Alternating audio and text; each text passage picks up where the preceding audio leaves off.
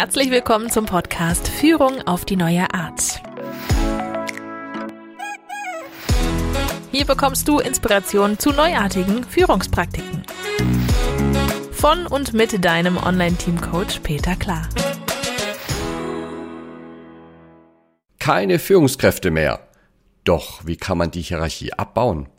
Darum geht es heute im Gespräch mit Gebhard Borg.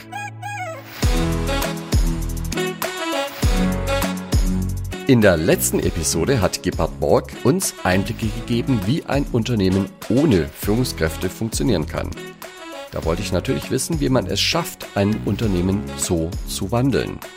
Also habe ich einfach ein zweites Gespräch mit Gebhard Borg geführt. Er ist passionierter Transformationskatalysator und Buchautor von Chef sein, lieber etwas bewegen, warum wir keine Führungskräfte mehr brauchen. Gebhard, herzlich willkommen wieder bei Führung auf die neue Art. Wir hatten uns das letzte Mal darüber unterhalten, wie kann ein Unternehmen ganz anders aussehen, nämlich ohne Führungskräfte. Und wir haben ein bisschen auseinandergehalten. Führung braucht es noch, aber es braucht keine formale Führung mehr. Heute würde ich gerne mit dir ein bisschen einsteigen in die Fragestellung, wie kommt man dorthin? Wie funktioniert der Wandel? Also die meisten stellen sich tatsächlich äh, erstmal komplizierter vor, als es ist. Als ich damit angefangen habe, Firmen darin zu unterstützen, hatten wir die Vorstellung, weil ich eine, ich komme aus der Organisationsentwicklung, aus dem Projektmanagement, und wir hatten natürlich diese Tools an der Hand. Also wir sind mit Kotter losgelaufen, Dringlichkeit, ähm, die unterschiedlich, die acht Phasen. Wir haben Projektmanagement gemacht, ein Transition-Team gebildet und so weiter und so fort. Und irgendwann ist dann den Firmen aufgefallen, das wirkt nicht. Also da wird viel geredet und es wird viel theoretisiert und man diskutiert sich zu Tode, aber jetzt in der Firma passieren tut tatsächlich nichts.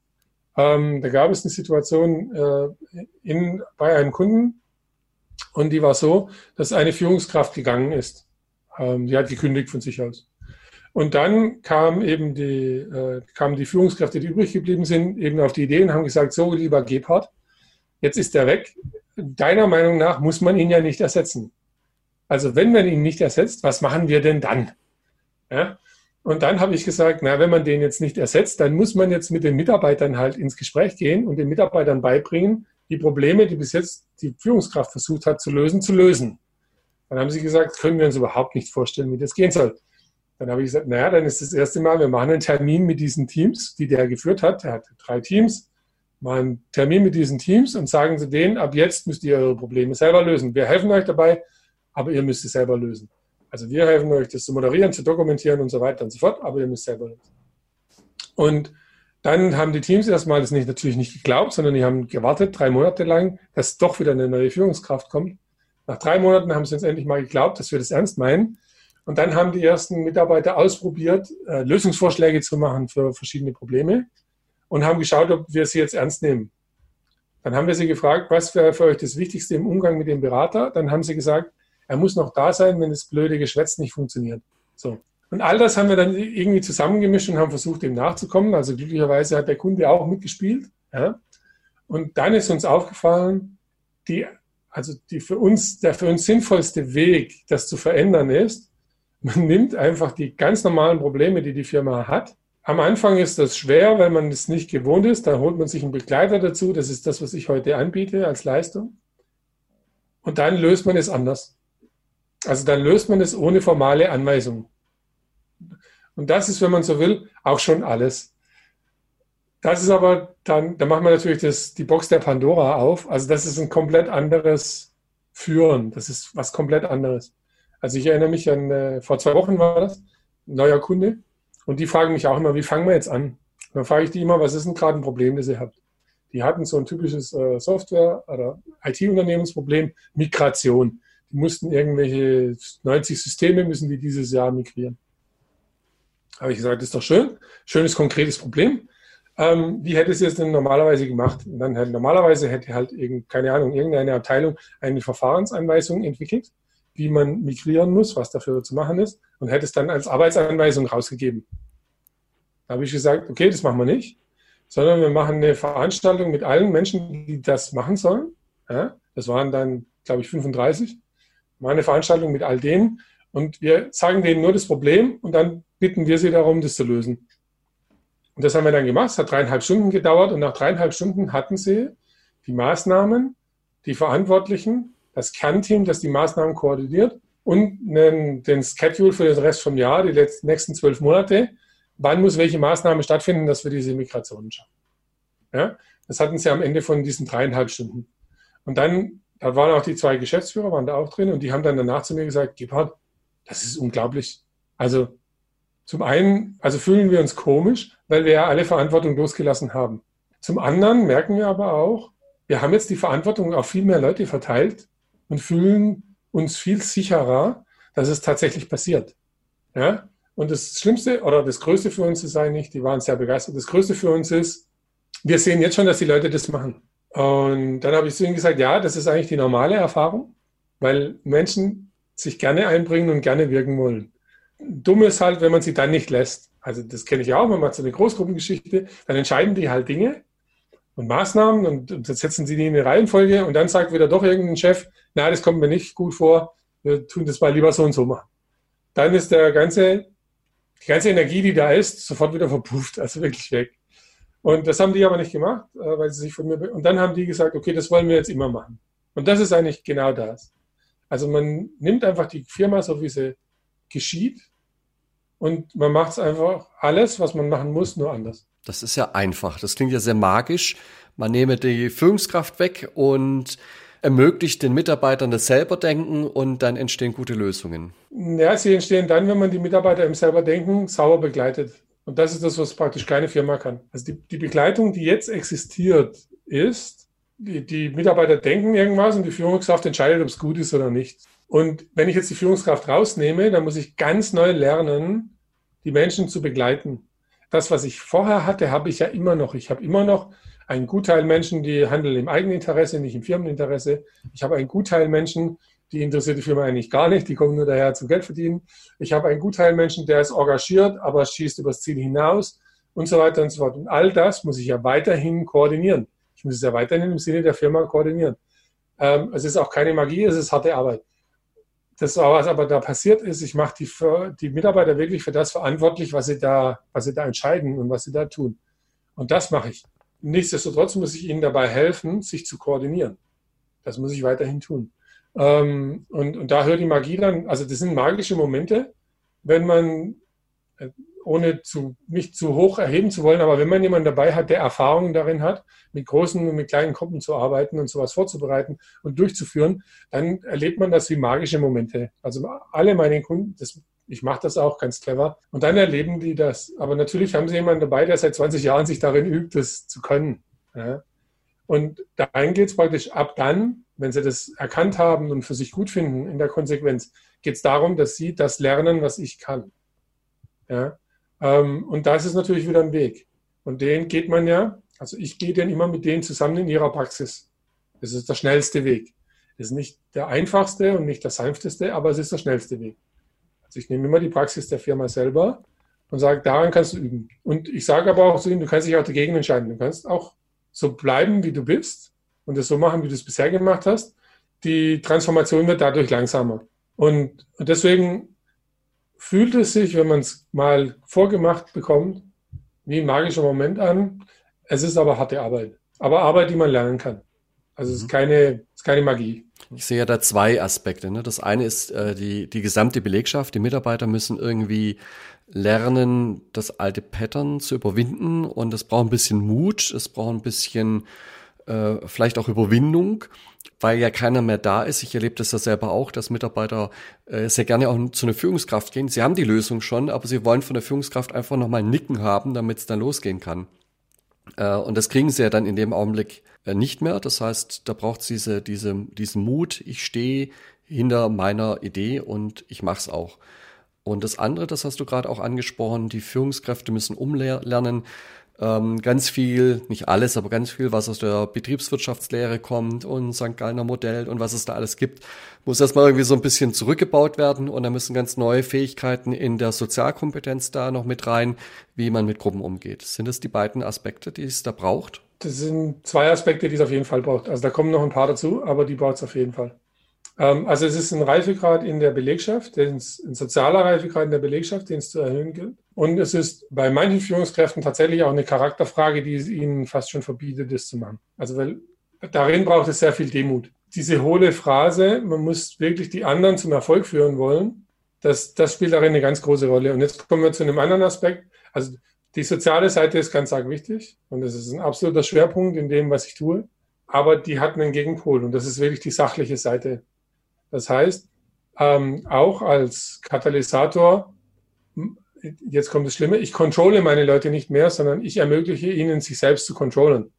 Aber das Controlling fällt nicht weg. Ja, also die Menschen kontrollieren sich, die Menschen kommen in ihre eigene Steuerung, indem sie sich natürlich auch selber kontrollieren und feststellen, tue ich mit meiner Handel, mit meinem Handeln den Erfolg der Firma unterstützen. In jedweder Hinsicht. Sei es betriebswirtschaftlich, sei es qualitativ, sei es sozial, in jedweder Hinsicht tue ich das unterstützen. Und da ist natürlich so, dass wenn man sich jetzt rein auf das Soziale konzentrieren würde, dann fällt ganz, ganz schnell die betriebswirtschaftliche Leistungsfähigkeit ab. Ja? Und das müssen die Mitarbeiter auch sehen. Und das muss auch der Katalysator als Kompetenz mitbringen, jetzt auch wieder, das ist eine sehr, sehr spannende Geschichte, nicht anweisend, ohne jegliche Möglichkeit der Anweisung. Das heißt, ich erinnere mich gut an, eine, an ein Gespräch, das hatte ich mal mit Monteuren.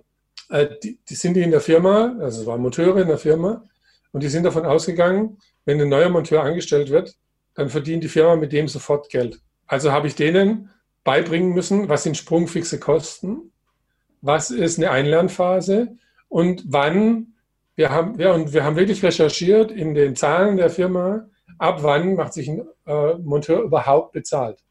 Weil die hatten zum Beispiel äh, das, die, ähm, die hatten die Gewohnheit, einen Monteur erstmal zwei bis zweieinhalb Jahre äh, als, zweite, als zweite Kraft mitlaufen zu lassen bei einem anderen Monteur. Da habe ich zu ihnen gesagt, das ist eine hochintensive Ausbildungsphase. Ja? Und da sind ja immer zwei Vollzeitkräfte bei einem Kunden, wo es jetzt vom Produkt her nur einen braucht. Hm. Ähm, und dann haben wir denen das mal wirklich betriebswirtschaftlich durchgerechnet und dann sind die, die waren schockiert. Und dann hat sich die Ausbildungszeit des Monteurs von drei Jahren, also nicht des Monteurs an sich, der kommt natürlich als aus, ausgelernter Monteur irgendwie in die Firma, aber für die spezifischen Anwendungsbereiche der Firma hat sich das von drei Jahren auf fünf Monate reduziert weil die plötzlich gemerkt haben, den tragen wir ja immer mit. Also wir müssen ja die Produktivität leisten, dass wir den zweieinhalb Jahre mitnehmen können. Und das muss der Katalysator auf jeden Fall auch leisten. Also es, es reicht nicht das Soziale, es muss das betriebswirtschaftlich Fachliche muss auch dazu. Mhm. Und das ist so ein Effekt, den hast du auch schon genannt, äh, dass Mitarbeiter durchaus fast noch strenger sein können in der Leistungserwartung, als die ehemaligen Führungskräfte es vielleicht waren. Ja, tatsächlich ist es so, dass äh, Führungskräfte Menschen sind. So habe ich sie bis jetzt immer erlebt. Und, und die schützen durchaus auch äh, Mitarbeiter. Ähm, und wenn ich jetzt in so einem Team drin bin, wo es unter Umständen immer noch Menschen gibt, die ähnliche Arbeiten machen, aber auch wenn sie vollkommen andere Arbeiten machen, wird geguckt, ob es gefühlt die Leistungsverteilung gerecht ist. Und da kann es jetzt ganz individuelle Gründe geben. Also was weiß ich, es gibt zum Beispiel jemanden, äh, der ist gerade Eltern geworden und hat gerade irgendwelche Zwillinge zu Hause und so weiter, dann wird er vom Team gestützt und wird entlastet. Und das weiß man dann aber auch, ja, dass man den gerade entlastet. Und er, dieser Mensch weiß es auch. Und dann gibt es aber Situationen, wo es keinen trifft, also keinen sichtbaren Grund gibt, warum jemand weniger sich einbringen sollte. Und der wird natürlich dann zur Rede gestellt, dieser Mensch. Also da geht es dann relativ schnell dahin, dass man sagt, Kannst du nicht, willst du nicht? Äh, Gibt es irgendeinen Grund, den wir nicht kennen, warum das jetzt nicht funktioniert? Ähm, weil wenn es dauerhaft so nicht funktioniert, dann überlastest du ja andere. Also dann, dann, dann stimmt dies, die Kette nicht. Ja? Können wir dir irgendwas beibringen? Können wir dich irgendwie helfen? Können wir dir irgendwie, also ich erlebe durchaus auch in den Teams eigentlich immer erst ein, ein Unterstützungswille, bevor es eine radikale Kritik gibt. Also äh, ein anderes Beispiel, was ich äh, vor kurzem erlebt habe, das war eben ein Mitarbeiter, der war unzuverlässig. Der, der, der kam mal zu spät, dann ging er früh, dann hat er länger Mittagspause gemacht und so weiter. Das hat die anderen, bei den anderen die Arbeitsabläufe einfach gestört. Ja? Ähm, dann haben sie ihn eben angesprochen und haben gesagt, wie sieht denn das aus? Äh, merkst du das nicht, dass das so ist? Äh, oder hast du irgendwie gerade Probleme, weswegen du Zeit brauchst? Ja? Weil für uns wäre es sinnvoller zu wissen, du bist heute nur einen halben Tag da und dann bist du einen halben Tag weg, als du gehst in die Mittagspause und überziehst eine halbe Stunde oder so. Das ist für uns voll doof. Ja? Und dann hat sich eben herausgestellt, er hat gesagt, nee, ich, ich, ich kriege das nicht hin. Ja? Und dann haben sie ihm geholfen, indem sie ihm einen Stundenplan gemacht haben. Heute machst du von da und da das und das. Dann machst du von, und das haben die Kollegen für ihn gemacht und er fühlt sich seither viel wohler, ja? weil er, weil er, wenn man so viel Führung bekommt, aber nicht von einem einzigen Menschen, sondern vom ganzen Team. Und die schauen da alle mit drauf. Und die sagen ihm auch, warum es wichtig ist, dass er in der Zeit jetzt da und da ist. Und dann hat er so variable Zeiten, wo sie sagen, da musst du eine Aufgabe erfüllen, aber wann du die und wie du die erfüllst, ist dein Bier. Da sind wir nicht davon abhängig, die anderen. Und da kann er dann praktisch Sachen machen, wo er eine halbe Stunde länger Pause machen kann, die er dann abends dranhängt oder so. Aber das kommt zur Sprache. Also es kommt wirklich sehr, sehr schnell zur Sprache. Was nicht passiert ist, dass der äh, zwei Jahre lang mitläuft und sich Leute die ganze Zeit über, beim Vorgesetzten über den beschweren und der Vorgesetzte kriegt den irgendwie nicht in den Griff. Das passiert nicht. Jetzt gehst du in ein Unternehmen rein und hilfst ihnen, diesen Weg zu gehen. Ja. Was ist denn da ein guter erster Schritt? Und ich vermute mal, dass du nicht gleich bei dem Thema Gehaltsfindung anfangen wirst. Also wenn man will, kann man gerne auch beim Thema Gehaltsfindung anfangen. Ähm, ich habe festgestellt, dass das tatsächlich die meisten Belegschaften auch gar nicht wollen. Also es ist kein, es ist ein sehr populäres Thema im Moment gerade in der New Work Blase, schon eine ganze Zeit lang. Ähm, und es, es, wird sehr populär auch dargestellt. Wir haben jetzt transparente Gehälter und so weiter. Das ist deswegen so, weil es keine große Nummer ist. Also intransparente Gehälter oder transparente Gehälter, das ist eigentlich in Firmen keine große Nummer. Damit habe ich keine Veränderung erreicht. Also ich gehe praktisch, ich gehe da rein, dass ich wirklich zu den Firmen sage, sage, sagt mir, wo es euch am meisten wehtut im Moment gerade. Und das ist der Einstiegspunkt. Bei manchen Firmen ist es die Aufbauorganisation, wo die einfach sagen, wir, wir kommen mit dem Kundenvolumen nicht mehr klar oder wir kommen mit dem Kundenschwund nicht mehr klar. Bei anderen ist es äh, ganz klar ein Vertriebsthema, wo die sagen, unsere, unser, unser Vertrieb schafft den Transfer von Lead zu Auftrag nicht mehr. Wir haben da ein Problem. Andere haben das Problem, dass sie sagen, wir, wir verstehen unsere Wirtschaftlichkeit nicht mehr, wir, können, wir haben gar kein Controlling, wir, wir sind schnell gewachsen und wir haben gar kein Controlling. Andere sagen, ähm, wir haben ein Recruiting-Problem. Wir haben eine hohe Fluktuationsquote, weil wir irgendwie nicht sauber recruiten, also das nicht hinkriegen. Und das ist für mich immer, also da, wo die Firma sagt, da drückt der Schuh, da gehe ich im Prinzip zuerst hin und bringe ihnen dann meine Prinzipien bei, anhand des realen Problems. Also wir lösen das reale Problem nach meinen Prinzipien. Aber nicht als Vorschrift, sondern wir gehen da meistens hin und ich sage, okay, was würdet ihr machen? Was ist euer Weg? Und dann sagen die halt, was ist ihr Weg? Äh, wir schreiben ein Prozesshandbuch. Und dann sage ich, wie schreibt ihr das Prozesshandbuch? Ja, zwei Leute setzen sich irgendwo hin, äh, hängen sich da rein, äh, analysieren unsere Prozesse und so weiter und so fort. Und die haben ein halbes Jahr Zeit oder ein Jahr und dann gibt es ein Prozesshandbuch. Und dann sage ich, okay, von mir aus können wir das gleiche machen, wir schreiben ein Prozesshandbuch, aber ich schlage euch vor, wir machen es mit dem Team zusammen, komplett. Dann flippen die natürlich aus und sagen, das ist unmöglich, das ist nicht denkbar und so. Und dann sage ich, okay, das mache ich, also ich mache das mit euch und ich zeige euch, dass wie das geht.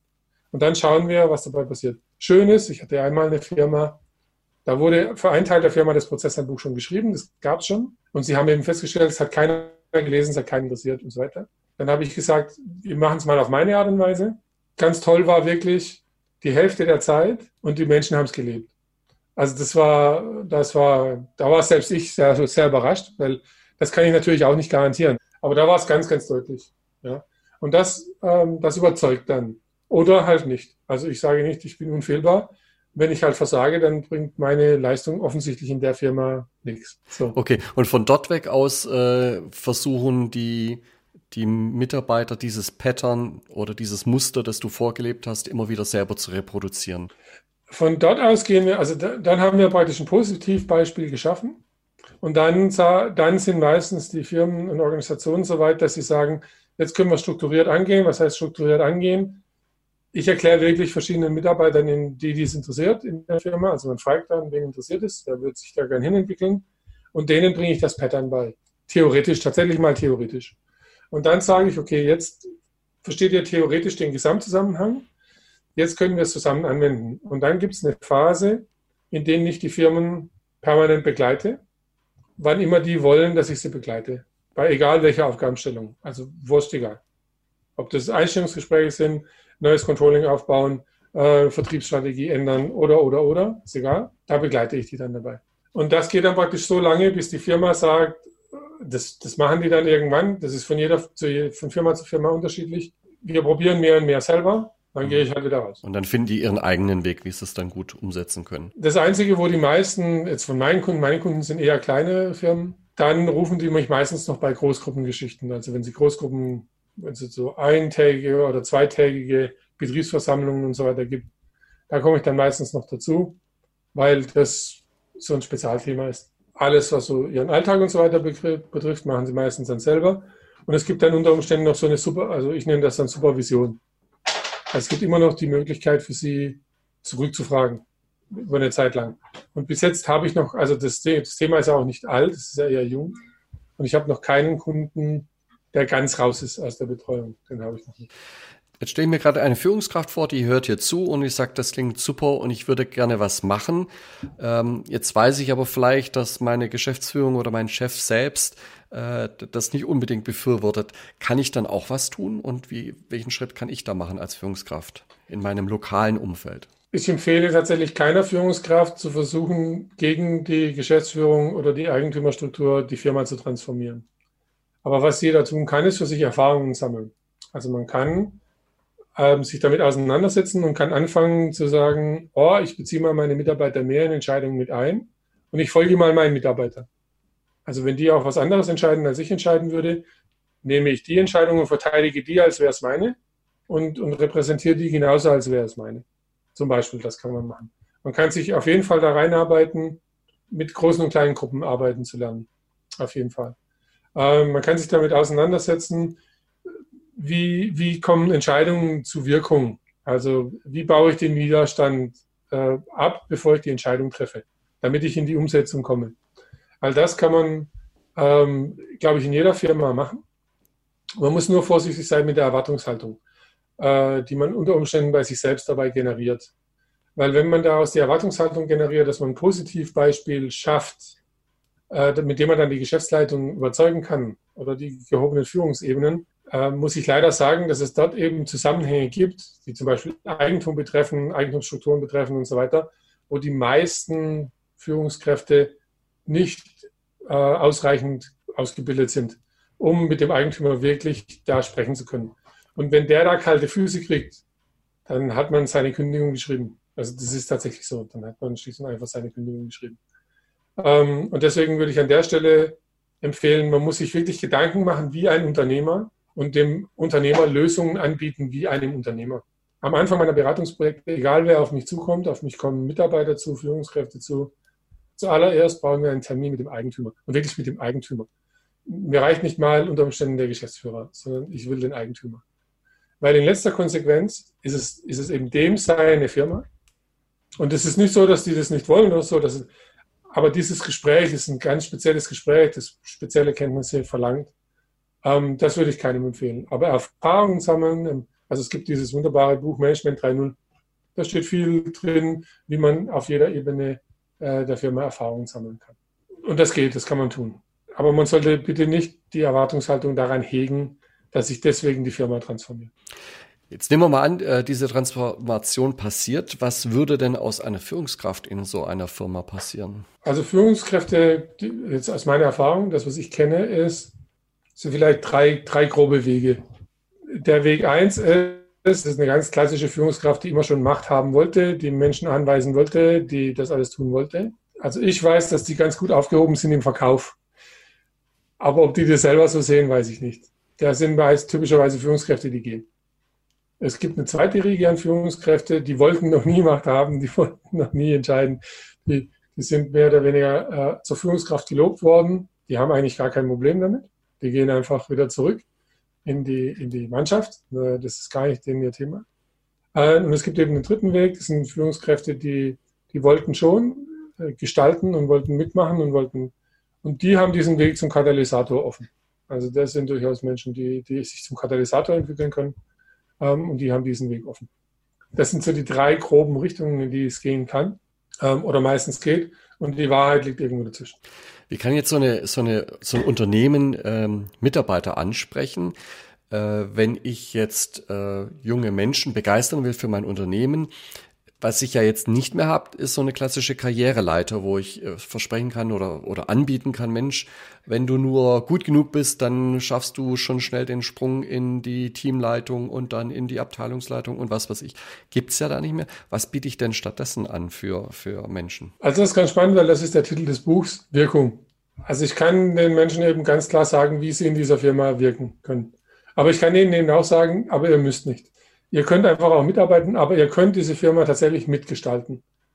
Ähm, ihr könnt es halt nie über die Köpfe eurer Kollegen hinweg tun. Ihr könnt es nie nur nach eurem Willen tun, weil ihr irgendwelche Macht anhäuft. Aber ihr könnt es jederzeit und immer tun. Und die Firmen können auch alle Beispiele nennen, wie das in ihrer Firma dann geht, wie man das da tut. Das heißt, ich werde attraktiv für Menschen, die etwas verändern und bewegen wollen, die etwas erreichen wollen. Und ich werde nicht mehr so attraktiv sein für Menschen, die sehr viel Wert auf Status legen. Kann man so sagen. Genau. Und in aller Regel will man das ja dann auch so. in aller Regel wählt man die Organisation oder die Organisationsstruktur, zu denen, die zu den Menschen passt, die man gerne bei sich haben will. Ja. Wunderbar. Du, zum Schluss, ähm, ich sammle ja Führungspraktiken und du hast schon so ein bisschen Management 3.0, Jürgen Appello erwähnt. Ähm, meine Frage an dich ist, äh, gibt es denn eine Führungspraktik, die dir besonders gut gefällt? Zurückhaltung also was mir besonders gut gefällt, ist äh, tatsächlich, sich rauszunehmen als Führungskraft aus der Entscheidung und die Entscheidung von anderen, die, die, die Entscheidung mit den anderen zusammen zu organisieren. Das ist, glaube ich, eine, eine der wirkungsvollsten Führungspraktiken, die es gibt. Und dann vertreten, als wenn es meine gewesen wäre. Sie mit unterstützen, als ob es meine gewesen wäre, ganz genau. Wunderbar. Was können wir denn in Zukunft von dir erwarten? Also nachdem ich jetzt äh, tatsächlich Erfolg habe mit der, über das Buch und Bekanntheit erlange, ähm, habe ich den Eindruck, dass es dahin gehen sollte, dass wir uns überlegen, wie geht es im größeren Stil. Also bis jetzt war ich eher so unterwegs, dass ich gesagt habe, ich mache noch fünf, sechs, sieben, acht Firmen, dann bin ich in meinem Leben eigentlich durch. Ähm, äh, wenn die alle gleichzeitig kommen, geht das nicht mehr. Also mache ich mir augenblicklich Gedanken, wie kriegt man es denn in die Breite? Also wie kann man denn noch mehr Firmen ermöglichen, da mitzumachen? Ähm, und dazu wird es sicherlich in Zukunft einige Ideen und Vorschläge und so weiter von mir geben wie kommt man vielleicht noch stärker in die Selbstwirkung? Wunderbar. Ich glaube, da gibt es jetzt viele Hörer, die dich vielleicht auch mal erreichen wollen. Wie kann man dich am besten erreichen? Also am, am besten direkt auf die Webseite www.gebhardborg.de oder die wunderbare E-Mail-Adresse direkt.gebhardborg.de. So erreichen wir mich am besten. Gebhard, vielen Dank für das spannende Gespräch. Danke. Du hast es von Gebhard gehört. Jeder kann etwas tun. Und jetzt bist du dran. Du könntest dir das Buch von Gebhardt besorgen und lesen oder du suchst dir eine Praktik und probierst es einfach mal auf die neue Art aus. Auf jeden Fall stelle ich nächsten Montag auf diesem Kanal wieder eine Praktik vor. Und bis dahin, mach's gut oder besser. Das war Führung auf die neue Art mit deinem Online-Team-Coach Peter Klar. Willst auch du ein starkes Team entwickeln? Auf peterklar.de findest du noch mehr Inspirationen, wertvolle Informationen sowie nützliche Werkzeuge. Also schau gleich vorbei auf peterklar.de.